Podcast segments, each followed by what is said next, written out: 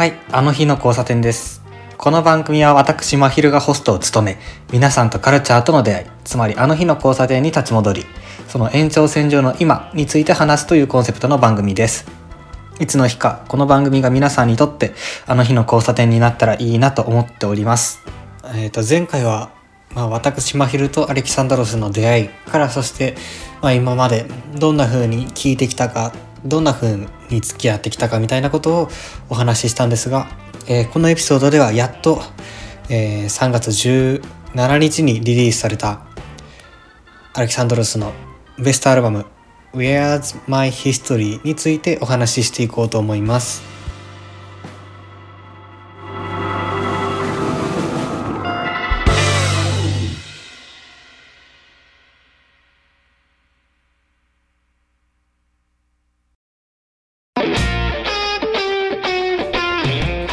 ということで今回話したいのは、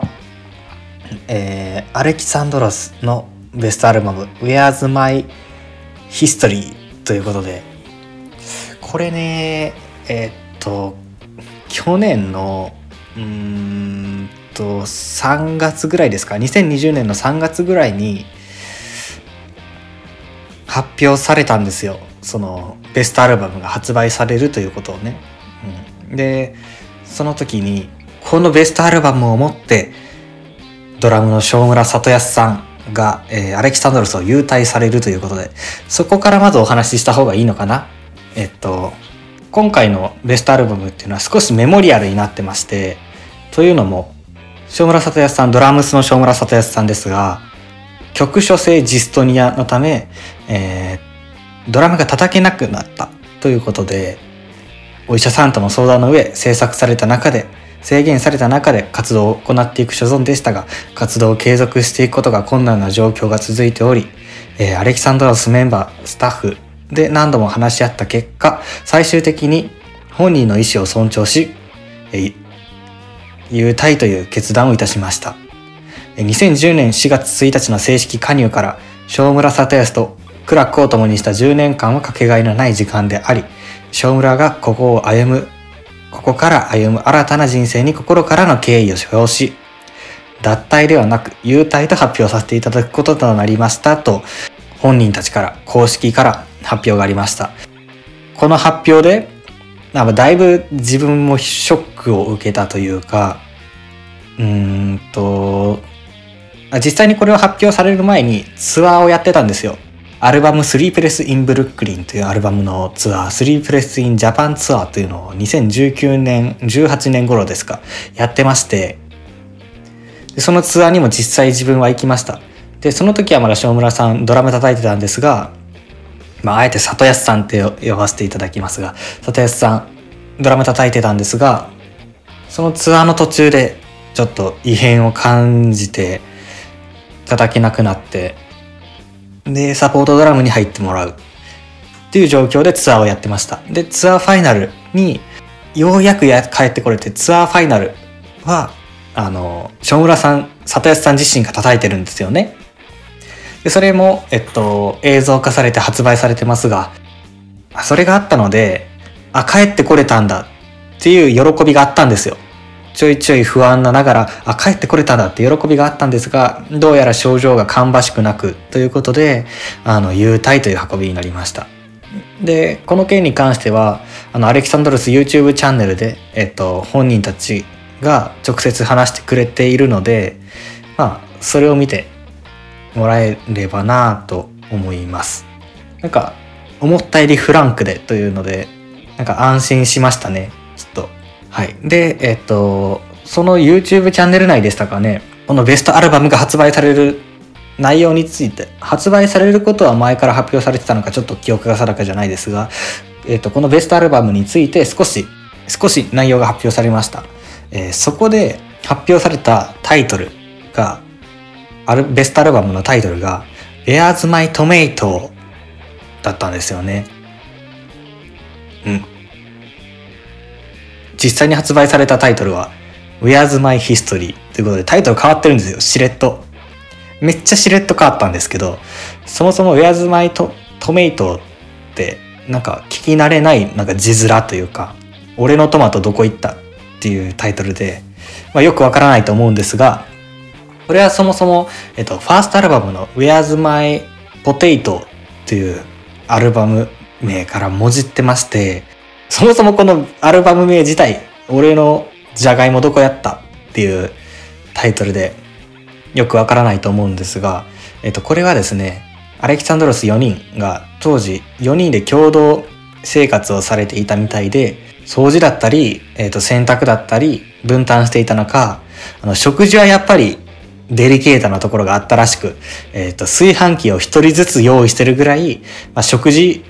にはデリケートだったみたいですね。誰が何を食べるこれは俺のものだみたいな ところが、あの、デリケートだったみたいですが、冷蔵庫は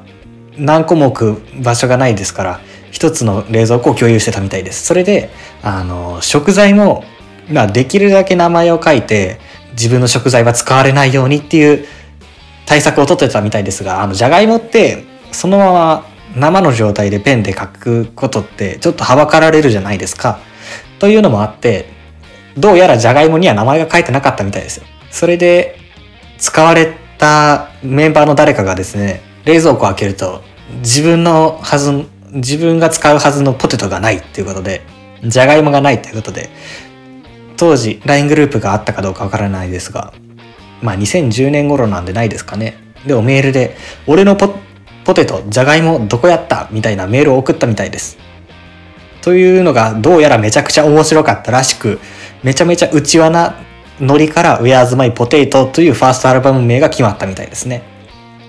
で、それをもじってメモリアルなベストアルバムなので、もじって Where's My Tomato という、えー、タイトルが YouTube チャンネル内、先ほど申し上げた YouTube チャンネルの、えー、動画内で発表されたんです。で、そのトメイトっていうトマトですね。トマトの花言葉が、えー、感謝ということで、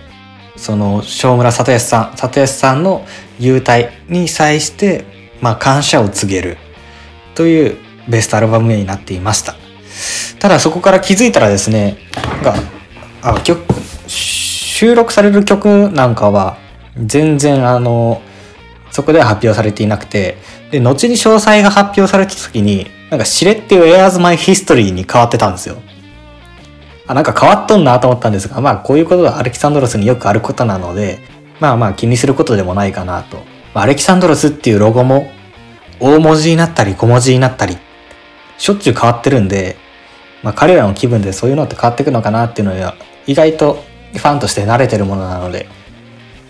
まあただ変わったんだなっていう経緯がありました。はい。あ、サトエスさんの優待の動画で発表されたわけではなく、そもそも10周年ライブをですね、彼らのメンバーの中で2人、青学出身なんですが、出身大学の青学の体育館を使って10周年ライブをやる予定だったみたいです。ただ、コロナ禍で開催できなくなりまして、緊急生配信アレキサンドロスライブがなくなったからスペシャルという、えー、YouTube の動画で Where's My Tomato というタイトルが発表されましたということでした。はい。前置きが長くなりましたが、まあその Where's My Tomato からしれっと変わ名前が変わっていた Where's My History についてちょっと聞きながら思ったことなんかを話していけたらと思います。だいぶ前置きが長くなりました。それでですね、アレキサンドロスというバンドは、えっと、一度改名をしているんですよ。えっと、改名をしたのが2014年ですね。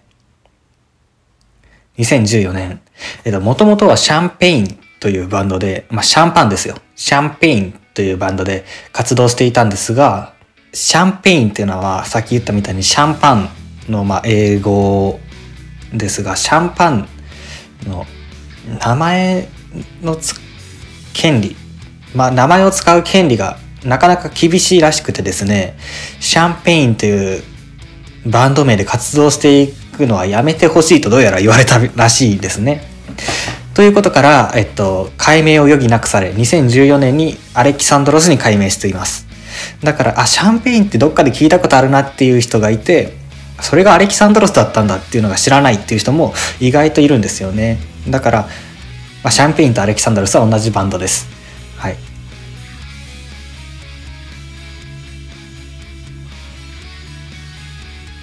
これまでアレキサンドロスはベストアルバムを作ってきたことがなかったんですよ。で、デビュー10周年ということで、デビューというのはメジャーデビューではなくてですね、ファーストアルバム発売から10周年ということで、えっと、初めてベストアルバムを出すわけです。ということで、まあ、このベストアルバムを聴いてもらえれば、アレキサンドロスの全体像はわかるぞという作りになってます。で、えっと、ベストアルバムは2枚組になっていまして、えっと、それが、ちょっと見ますね。2枚組になっていまして、え A 版という CD と B、C 版という CD の2枚組で構成されています。この A と C っていうのは何かと言いますと、えー、さっき言ったアレキサンドロスの A、えー、そしてシャンペインの C ということで、 Alexandrosになってからリリースしたものをまとめたアルバムと、えっ、と、 Champagne時代にリリースしたものをまとめた CD と2枚組になってるので、なんていうのかな、それぞれごちゃ混ぜにではなく、別々にアルバムに収録されているので、なんていうのかな、すごく変化が分かりやすいというか、デビューしてからシャンペイン時代、えー、解明してから今に至るまでというのをすごく分かりやすく、えっと、聞くことができると思います。それでですね、3月17日リリースなので、もうこれを配信する頃にはすでにリリースされています。ですから、あの、まあ、CD 買うのはちょっとという人でも、もしサブスク入っていれば Apple Music なり、えー、Spotify なりで聴いていただければなと思います。で、今回話すのは A, A 版、さっき言いました A 版、C 版のうちの A 版ですね。について話していきたいと思います。はい、で、この A 版と C 版というくくりはあるもののですね、それぞれ A 版、C 版の中の曲順は、このリリース順にまとめたものではないんですよ。えっと、曲順を新たに構築して、まあ、この順番で聴いてほしいよっていう、まあ、オリジナルアルバムのように曲順を組み直してアルバムの曲順を決めているわけです。で、そういうことを自分はそのことを知ってからですね、なるべく収録曲と、えー、収録の曲順っていうのを見ないようにしました。というのも、あの、ライブのセットリストのような感じで、このベストアルバムを楽しみたかったので、だから、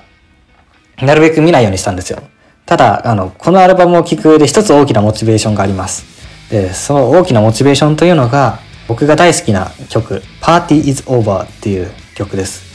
この Party is Over っていう曲をどこまでピークに持っていけるか、この曲を聴くときにどんな気持ちでいられるかっていうのを、えっ、ー、と、まあ大きなモチベーションとして、このアルバムを聴いていこうっていうふうに決めました。だからあの、Party is Over がね、すごく好きなので、パーティーズオーバーが収録さされているかどうかっていうのだけはちょっと確認しちゃいました。だから、まあ、何回もパーティーズオーバーって言いますが、パーティーズオーバーがどこに位置づけられるか、曲順で言えば、アルバムのどこに位置づけられるか、曲によってどんな感情やテンションの浮き沈みの中でこの曲に至るか。だからまた、あの、パーティーズオーバーが収録されているオリジナルアルバム、え、スリープレス・イン・ブルックリンっていうのと、また違った景色が見えるのか、などの道しるべにこのアルバムを聴いていこうと思います。これ、もともとアルバムを聴くときに、そんなにモチベーションがなかったんですよ。実際再生ボタンを押すまではですね。っていうのは全部知ってる曲でですから、ちゃんとリアルタイムで追ってきた曲ばっかりですから、あんまりモチベーションなかったんですが、いざ聴いていると、一つ一つに意外とリアクションできるんですよね。うんだから、聞きながら即興でメモしたことっていうのをちょっと文章に入れまして、そのメモをもとにちょっとお話していこうと思います。だから後からまとめて綺麗な文章というよりかは、うーんと、その場その場の一曲一曲のリアクションとして聞いていただけるといいなと思います。で、そのリアクションにしても、僕は結構曲順っていうのを考えるのが好きな人間ですから、その曲順っていう観点で、この一つ一つリアクションしていこうかなと思います。だから一曲ずつまあ、通して聞いてからこの配信、このポッドキャスト聞いてもらってもいいですし、一曲一曲聞いてもらってもいいですし、まあ、お好きな方法で聞いていただけたらなと思います。では一曲目、アドベンチャー。まあ、この曲が入るとしたら、冒頭か終盤の2択だったんですよ。だから1曲目に入ってきたのは納得ですね。というのも、この曲がアレキサンドロスに改名して一発目のシングルだったんですよね。だから、あの、歌っている内容も、その、決意表明、アレキサンドロスになっても、もっと大きい舞台にお前ら連れてくぜ、みたいな、っていう決意表明みたいなところもあるので、入るとしたら1曲目。まあもしくは、えっ、ー、と、終盤、大団円の役割を担う。どちらかかなと思っていました。で、ライブでは特に終盤の大団円を担うことが多いんで、1曲目に聴くことで、なんていうのかな、このアドベンチャーの終盤に入ってくるコーラス、みんなで、ライブだったらみんなで歌うようなコーラスも、どちらかというと、なんか、地に足のついたスタイリッシュな感じ。音源ならではのスタイリッシュな感じっていうのが楽しむことができました。で、この曲が1曲目に入ってきたということは、まあ、次はきっと渡り鳥ですよ。そういう予想ができます。そして2曲目、渡り鳥。やっぱり予想通りの渡り鳥でしたね。というのも、なんで予想できるかと言いますと、渡り鳥は彼らの、まあ、代名詞的な曲で、まあ、アレキソンドロスのことはわからなくても渡り鳥は知ってるよっていう人は、もうほんとたくさんいると思います。ですから、ベスト版に入ってくるなら序盤だろうなって思ってました。で、序盤だろうなと思ってたんですが、1曲目が渡り、あえっ、ー、と、アドベンチャーだったので、まあ、2曲目は渡り鳥渡り鳥だろうということです。で、渡り鳥は王道 J ロックの印象が強いですよね。もうロックサウンドから伸びのある、まあ、高音すぎるとまで言っていいほどのサビ。で、すごくキャッチーですよね。その王道 J ロックの印象が強いんですが、本人たちはカントリーミュージックをイメージして作ったっていうふうにも言っていて、あの実際にアレキサンドロスツアー2016-2017 We Come in Peace っていうツアーで、えー、カントリー風のアコースティックアレンジで演奏されていまして、いや、これが本当にいいんですよ。で、これ映像作品出てるんで、ぜひ聴いてほしいです。あのー、今まで聴いてきた渡り鳥とは全然違う印象を受けると思いますので、ぜひ興味があったら聴いてみてください。はい。それこれまでですね、冒頭の2曲の役割は感情の起伏とかよりかは挨拶代わり「こんにちはアレキサンドロスです」っていう、えー、挨拶代わりという側面の方が強いように感じます。ですからいわばプロローグのようなものですよね。だから注目すべきは3曲目からだっていうふうに僕は思いまして次の曲に集中してみます。3曲目「ドラキュララ」この曲が入ってるってことがまず嬉しかったんですよ。さっき申し上げたみたいにあの僕はアレキ,、えっと、アレキサンドロスを知ったのは渡り鳥とドラキュラの両 A 面シングルが発売される頃にラジオでイントロドーンをしていたっていうところからアレキサンドロスの出会いだったんですよね。でその渡り鳥とドラキュララの 2, 2曲だったらドラキュララにハマったんですよ。ですから僕とアレキサンドロスを結びつけてくれた大切な曲というのもありましてドラキュララが入ってるのがすごく嬉しかったです、えー、でそしてこのこのドラキュララっていうのはライブ終盤で聴くことが多いんですよ。特にアンコールだったり。でライブ終盤で聴くともう本当お祭り騒ぎのようなお祭り騒ぎ大団円っていう感じなんですがというのは打って変わって音源ではすごくスタイリッシュな感じがしますでその音源っていうのと3曲目っていうのが相まって音源ならではのスタイリッシュな雰囲気っていうのが際立ってるのかなと思いますね。で、ライブと音源では本当全然雰囲気が違うので、両方聴き比べてもらえると、その、どちらの良さもわかるかなと思います。そのスタイリッシュっていうのはなんか視野がギュッと狭まる感じ。で、これもすごく抽象的な表現で分かりにくいと思うんですが、まあミュージックビデオでボーカルギターの川上洋平さんの立ち姿がその僕がこの「ドラキュララ」っていう曲に抱くスタイリッシュなイメージそのまま体現してると思いますので気になる方は見ていただければなと思いますでそしてこの「渡り鳥ドラキュララ」って何度も言いますがこれは両 A 面シングルとしてリリースされたんですよだからドラキュララというのは言ってしまえば渡り鳥と対をなすような曲なんです。だからそういう意味でもこの挨拶代わりの渡り鳥の次にドラキュララを持ってくるというのはあの俺らは渡り鳥だけのバンドじゃないぜっていう強い意志を感じざるを得ません。って言いたいところですが本人たちにそんな意図があるかどうかは分かりません。続いて4曲目「風になって」この曲はあのー、このアルバムに収録される新曲っていうこともあってベストアルバムの大団円終盤トリを担うポジションをに位置すると思っていたんですがあの4曲目という割と序盤で位置づけられていることに驚きました。で王道の上がるポップなメロディーの中にまあ渡り鳥的な王道の上がるポップなメロディーの中に少し見分け隠れするノスタルジーな雰囲気っていうのはうんと視野を広げてくれる感じがありますよね。まあ CM ソングっていうこともあって、これも CM の影響があると思うんですが、茶色い草原山山道の広大さと空の高さっていうのを思わせる曲です。だからこの点で視野がギュッと狭まるドラキュラと視野が一気に広がる風になってっていう対比がうまくされてるなっていうふうに僕は感じました。続いて5曲目。Feel Like この曲がここに来るのも納得しました。っていうのもですね、まあ、自分も曲順考えるのが好きな人間なんでこの曲順できたら次はどうするかななんて考えてるとドラ渡り鳥ドラキュララ風になってと結構アップテンポな3曲が続いてきてるわけです。その3曲も続いてきてるんでそろそろ違う味が欲しいなちょっと疲れてきたなっていうのもあってすごくポップなアレキサンドロスの中でも指折りのポップな曲「Feel Like」がここに入るっていうのも何ていうのかなちゃんと欲しいところに違う味を持ってきてくれているっていうあたりがすごく聴いていて気持ちがいいです。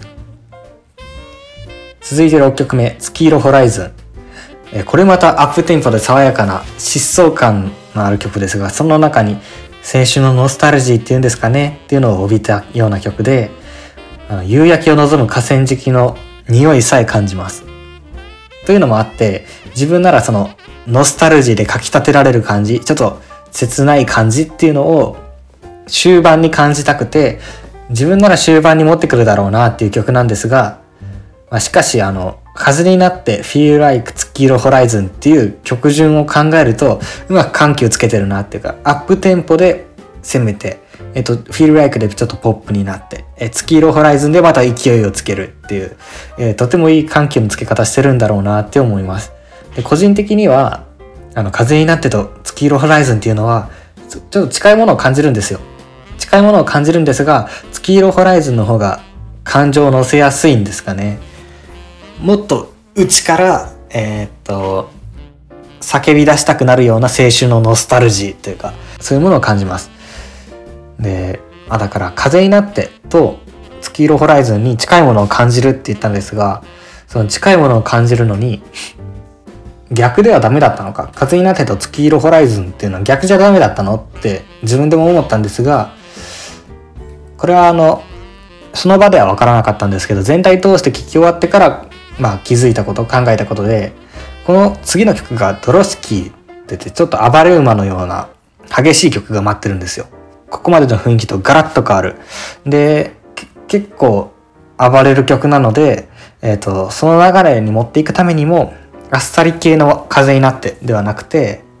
あの、感情をうわーっとかき立てた上で、あの、もうその勢いが後味として残る、えっ、と、月色ホライズンがここに位置するのも納得だなっていうか、納得できました。だから必然的に風になって Feel Like 月色ホライズンだったんですよね。7曲目、ドロスキー。ここまで王道で結構盛り上がってきたんですが、あれアレキサンドロスってこんなもんやったっけ？ってちょっと不安になったんですよ。なんかちょっと物足りないなというか、こんなもんやったっけ？と思ってたんですが、イントロで、ドロスキーのイントロが流れた瞬間に、あ、これこれってなりました。まあ、トリッキーなイントロと激しさを持つこの曲が、まあ、今まで言ってしまえばアドベンチャー渡り鳥ドラキュララ風になって Feel Like 月色ホライズンと綺麗なアレキサンドロス像っていうのを積み上げてきましたがこのドロスキー一発で積み上げてきた綺麗なアレキサンドロス像っていうのを気持ちよくぶっ壊してくれましただからこの曲の効果を最大限発揮するためにあの直前に、えー、風になって Feel Like 月色ホライズンっていう曲順であれまた月色ホライズンに戻るのっていうフラストレーションをあえて持ってきてるんじゃないかって思うほどにこのドロスキーが気持ちよかったです。8曲目 Leaving Grapefruits え自分ならばここで激しめの曲、トロスキーに続いた激しめの曲を畳みかけるだろうなって考えてたんですが、まあ、アレキサンドロスはそんなことしませんでした。タイトル通り、まあ、グレープフルーツのような甘酸っぱさがありながら、まあ、その甘酸っぱさのメローな感じというよりかは、ロックサウンドとかアコギの色が強いこの曲がこの場所にあるっていうのは、どういう意味があるんだろうなっていうのは1曲目ではちょっと分かりませんでした。ただ、あの、この次の曲がガール A になるんですが、ドロスキー、リービング・レイプフルーツ、ガール A で、ハード、ソフト、ハードな曲順になってるんですよ。そのサンドイッチ構造がちょっと気持ちよくて憎いですね。で、この曲、リービング・レイプフルーツといえば、えっと、ZOZO マリンスタジアムで開催されたビッグパーティー2018っていうライブで、えっと、演奏されたんですが、野外スタジアムだったので、当時悪天候に言われて雨の中での演奏だったんですよ。で、火も落ちてきて雨の中での演奏だったんですが、その雨の中での演奏さえも、まあ、演出の一つに思わせる切ない感じっていうのがすごく印象的で、その景色さえも思い出せるリービングレープフルーツっていうのを込みでこの曲がこの場所にあるっていうのも意味があるんだろうなっていうふうに思います。9曲目、ガール A。この曲は、イントロが耳に刺さる、耳に刺さるようなサイレン音から始まるので、かなり激しい曲なんです。で、かなり激しい曲なんですが、この曲が流れた瞬間に、あれ？さっきと同じパターンやんって思ったんですよ。っていうのは、えー、っと、綺麗なところから崩壊させるっていう月色ホライズンズロスキーっていう流れと、リービングレフフルーツからガール A っていう流れっていうのは、ああ、似てるなと思ったんですよ。だからこの次ぐらいに、まあ、さっきのパターンなら、スキールホライズン、ドロスキー、リービングレープフルーツって、一旦ポップな感じ、王道な感じに戻すので、綺麗な感じに戻すので、えー、っと、ガール A の次はアルペジオかムーンソングなのかなとも思ったんですが、あの、彼らは全く同じパターンっていうのをしてくるはずはないって考えて、このガール A の次は重厚で畳み、重厚さ、重さ、激しさで畳みかけてくるだろうなっていうふうに考えました。でその場合は、まあきっとモスキートバイトだろうな、モスキートバイト、まあ、この曲だろうなっていうふうに思いました。まあね、セットリスト考えるのも楽しいですし、アルバムこの次何の曲が来るんだろうって考えてる瞬間が何より楽しいですよね。で、10曲目、モスキートバイト。やっぱり予想通り、あの、モスキートバイトが来ました。先ほどのパターン、通りとはいかず重厚さをここで重ねてきたわけですね。ここまで来ると渡り鳥風になってなんかの縦乗りのアレキサンドロスの姿はどこへやらという感じで縦乗りだけじゃなくてね横乗りを教えてくれるんですよ。ゆったりとしたまさにあのゴジラのようなゆったりとした横乗りで重厚な感じっていうのを教えてくれます。でここから綺麗にパーティーズオーバーに向けてバトンをつないでいけたらいいなとも思ったんですが、まだ10曲目ということもあって、まあちょっと寄り道するだろうなっていうふうに予想しました。で、怪獣あたりが来てくれたら一番嬉しいんですが、そもそも怪獣は入っているのかなと思って最後まで聞いてみると怪獣は入っていませんでした。11曲目、ムーンソング。横乗りさっきのモスキートバイトの横乗りからパーティーズオーバーまで、えっ、ー、と、綺麗に持っていってくれるかなと思ったんですが、やっぱり寄り道をしました。この曲は、ムーンソングはオリジナルアルバム EXIST とか、えっ、と、そのアルバムを引っ提げたツアー、アレキサンドロスツアー2016-2017、We Come in Peace では1曲目に位置づけられてたんですよ。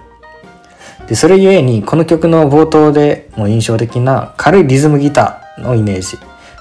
だから、リズムギターのイメージと、えっと、サビで宙を舞うような高いサビっていうので浮遊感を感じてたんですよね。しかしあのガール A モスキートバイトムーンソングという曲順で聴いたことによってなんか重厚感の体になってるんですからどちらかというと違うイメージが見えてきたわけです。というのはうーんとドラムやベースっていうのがより聞こえるようになったような気がしたんです。だから単に宙に舞うような感覚ではなくって地に足をつけてそれこそムーンソング月を見上げるような感覚っていうのが新しく芽生えました。12曲目「フィロソフィー」この曲はねすっごいいい曲で気持ちよく感情をかきかき立てられるんですが曲順となると取り扱いが難しいんですよね。どこにおいてもうまくはまる感じがしないというか比較的新しい曲なので咀嚼しきれてないのかなっていうのもありますがここでは何とも言えません。でこの曲は NHK18 フェスの曲だったしそのその後のデジタルシングルとしてのリリースもあったんですがそれは18フェスミックスということであの18フェスの音源をそのままオンエアオンエアじゃない配信してるわけです。だからこのバンドのみで演奏されるバージョンっていうのを聞くのはこの瞬間が初めてで、まあ、だからそれだけでも聞く聞聞くのが嬉しかったです。でこれもまた縦乗りの音楽っていうわけでもなくてたださっきのモスキートバイトのような横乗りの音楽でもなくてうんと体の内側から溢れ出してくるエネルギーみたいなのを打ちは解き放つものすごくハイになるんだけど飛び跳ねるようなハイではなくて踊り出すようなハイでもなくて地面をしっかりと踏みしめて内側からエネルギーを出したくなるっていう高揚感ハイっていうのをあの感じさせてくれる曲です。13曲目アルペジオ。さっきのフィロソフィーで上がりきったその内側からのエネルギーを放出しきった状態でのアルペジオ。一発目のスパーンと入ってくるボーカルの声がですね気持ちいいんですよというのもこの曲の冒頭のコーラスはさっき言ったみたいにフィロソフィーで最大限に上げきったテンションっていうのを、まあ、ある種の冷静さみたいなので頭を冷やしてくれるんですよね。ちょっと冷静になれよっていう感じがあります。ただ、この、そう、この曲もうちでふつふつと湧き上がるものはあるけれど、平熱感のある曲だと思っていて、だけど、このラッサビ直前のリズムからラッサビにかけてるっていうのがすごい最高の聴きどころだと思っていて、だか最初平熱感で始まるんですが、このラッサビ前のリズムからラッサビのところで一気にハイになる。テンションが上がる。その一曲の中でも平熱感からハイっていう感情の起伏を楽しめます。ただフィロソフィーと連続で聴くことでより一層ダイナミックな起伏を楽しめたんじゃないかなって思ってます。14曲目。ラストミニット。まあその、フィロソフィー、アルペジオと上がりきったテンションをなだめるように、この曲が少し、気だるさと夜の匂いっていうのをもたらしてくれますよね。で、このアルバム、この14曲目っていうことでそろそろ終盤だなっていうことも分かりますし、ここの終盤でラストミニットが入ってきたことによって、このアルバムは盛り上がって終わるんじゃなくて、メローでエモーショナルでしっとりと終わっていくんだなっていうことがわかる瞬間でもあります。15曲目。あまりにも素敵な夜だから。ラストミニットで感じたメローでエモーショナルにしっとりと終わっていくんだなっていう感覚が正しかったみたいですね。ついついステップを踏みたくなってしまう軽快なサウンドながら、まあ、反転のような丸みを帯びたギターの音、ドラムの音が、その夜道のステップしながらも街灯暖色系の街灯を眺めるっていう雰囲気を感じさせてくれます。夜の冬空のツンと顔をさす冷たさの中にほのかな暖かさを感じるような曲ですね。16曲目来ました。パーティーズオーバー最高の順番で回ってきましたこのアルバムは個人的にこの曲にいかに頂点に持ってくるかっていう聴き方ができるかっていう勝負だったのでその最高の順番だなって思いました。あまりにも夜素敵な夜だからの軽快なステップとは裏腹にゆったりとしたビートで横乗りだけどモスキートバイトのようなゴジラのような重厚さではなくってベッドの上であぐらをかいて上半身だけ揺らすようなそのくらいの横乗り気持ちいい横乗りそれがすっごくいいんですよね。で、曲順的にも最高なお膳立てをしてもらっているというふうに思います。17曲目、最後です。ルーフトップ。で、ラストミニットで外に連れ出して、あまりにも素敵な夜だからで夜道をスキップして、パーティーズオーバーでその余韻に浸って、ルーフトップで翌朝を迎えるっていう流れ、もうそのストーリーさえ見えてくるようなこの流れっていうのが、もうすごく気持ちよくて、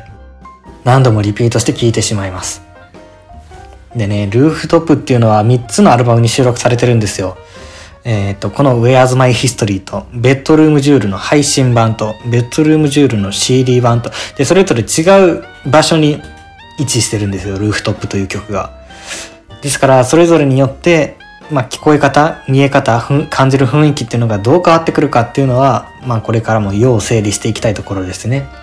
で、冒頭も言ったみたいに自分は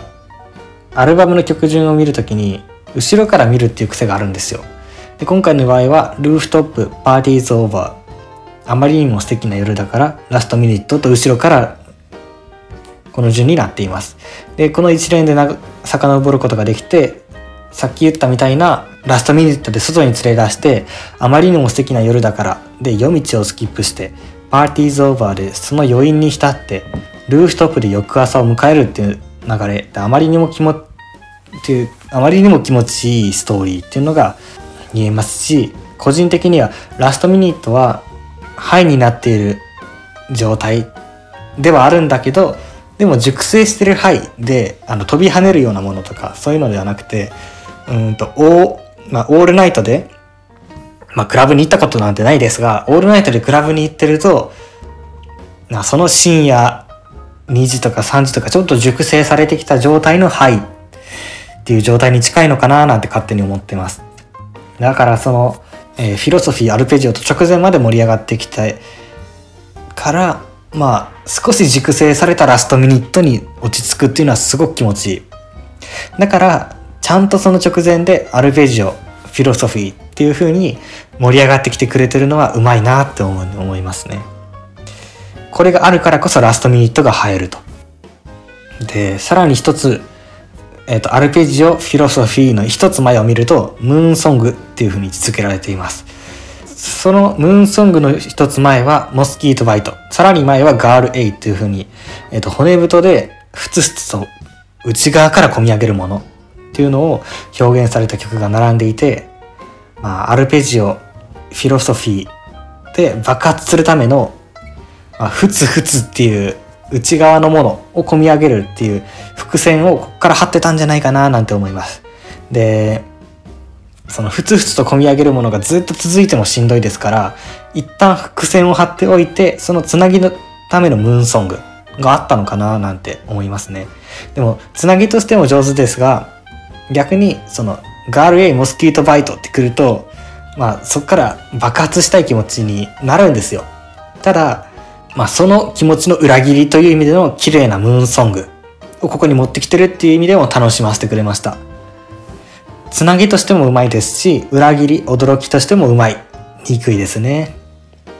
で、さっき見たガール A は、ガール A、リービングフル、グレープフルーツ、ドロスキーっていう風に、ハード、ソフト、ハードのサンドイッチ構造になってるのかなってなって個人的には思っているので、まあ、その一端を担っています。ガール A というのは。で、だから、ガール A、リービングレープス、ドロスキーっていうのはワンセットなんですよね。で、そしてドロスキーっていうのは、うんとそこまで王道を立て続けに、王道が立て続いて、飽きさえ感じてきた中で、そこまで王道で積み上げてきた綺麗なアレキサンドロス像っていうのをいい意味でぶちかぶち壊すあの役割を担っていた。で、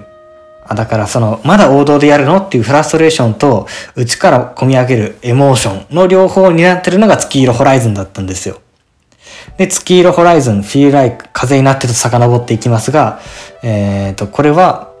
先ほど申し上げたみたいな、王道が立て続いた中で、ちょっと味変のフィールライク。だけど、一回戻ってくる、もう一回王道に戻ってくる月色ホライズン。だけど、風になってると月色ホライズンっていうのは、入れ替えられるわけではなくって、より感情をかき立てられてくれる、ドロスキーにつながってくる月色ホライズンが、えー、っと、風になって Feel Like 月色ホライズンドロスキーっていう順番になってるんだなっていう風に解釈できますね。で、すでにもう序盤まで戻ってきてますが、ここからはもう王道パートですよ。風になっての前はドラキュララですから、えー、ドラキュララをが流れてくると、必然的に、あの、渡り鳥の、渡り鳥だけのバンドじゃないぜっていう意味でのドラキュララだというふうに思うと、必然的に直前に渡り鳥がついてくる、ついてくるはずなんですよ。で、渡り鳥っていうのは、もうほんと最初申し上げたみたいに、アレキサンドロスの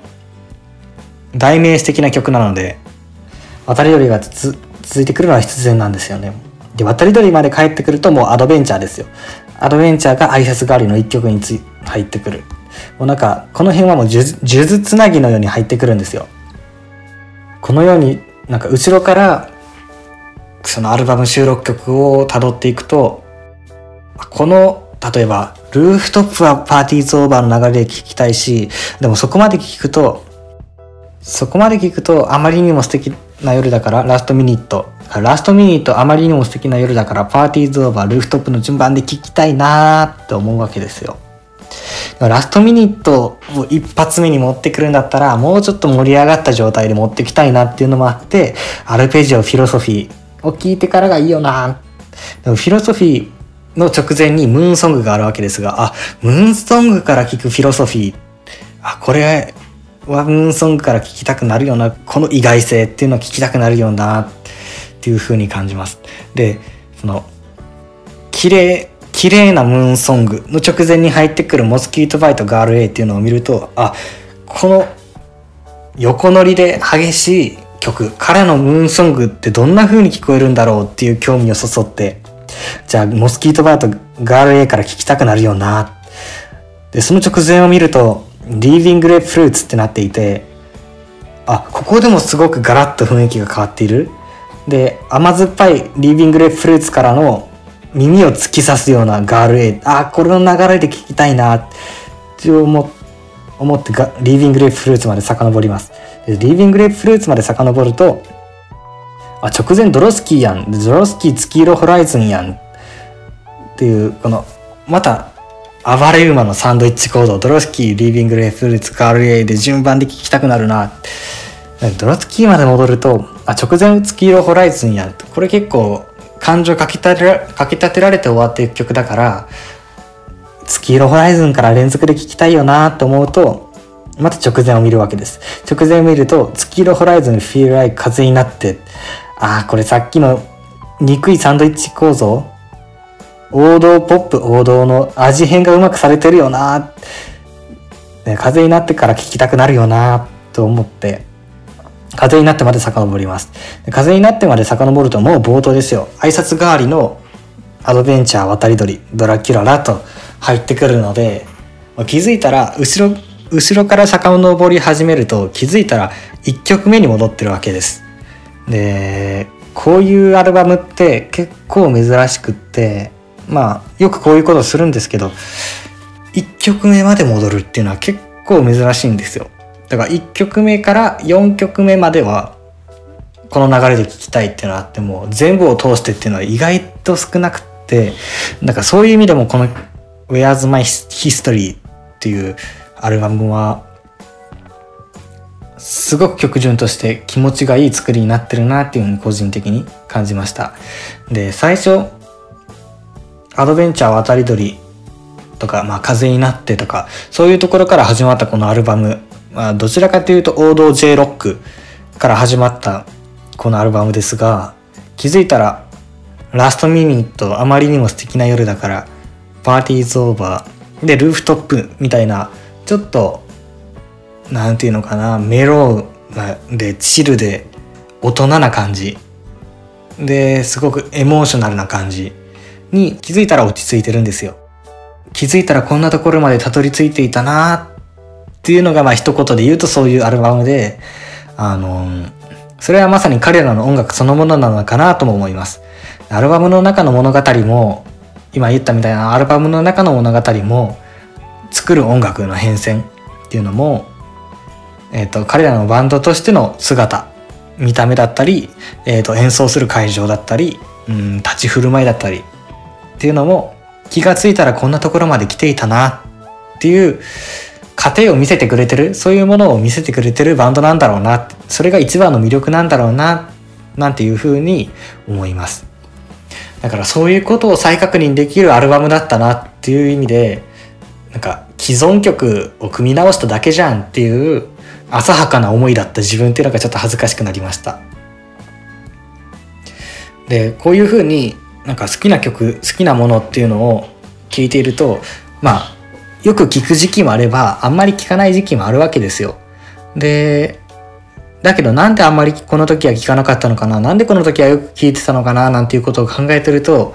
その時の自分の状況その時々の自分の状況っていうのが見えてくるようになってくるんですね。だからまあ好きなものと自分の関係性っていうのを考えることによってうん自分のまあ現在地自分の状況っていうのを分かることができるなっていうふうにこのアルバムを聴いて思いました。だから好きなものっていうのは自分を定点観測する材料になるんだなというふうに思いましたね。長々と喋りましたがえっ、ー、と前回のアレキサンドロスのとの出会いみたいな話と今回の、えーと、Where's My History A 版の感想。曲順に注目した感想と拙いながらに喋ってきました。うーん、なんかまだまだ喋れた感じがしませんし、まあ、これがファーストインプレッションの感想ですから変わっていくかもしれませんが、一つ形として残ったのは個人的に満足しています。皆さん、もし聞いた方がいらっしゃったらコメントくださると嬉しいです。まあ、C 版はね、気が向いたらやりますが、A 版の方が思い出も強いですし、熱量ちょっと注ぎ込みすぎてしまったということで、多分やりません。はい。だから、まあ、もし C 版をやってほしいよって方がもしいらっしゃったらコメントくださったら嬉しいです。その場合は考えます。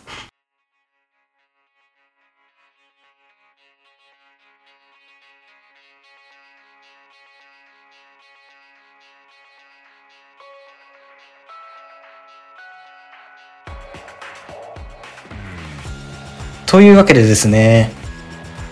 前回エピソードと今回エピソード、えー、アレキサンドロスについて話してきました。エピソード6とエピソード7は同時に配信したんですよ。というのは同時に配信しましたがこれはあの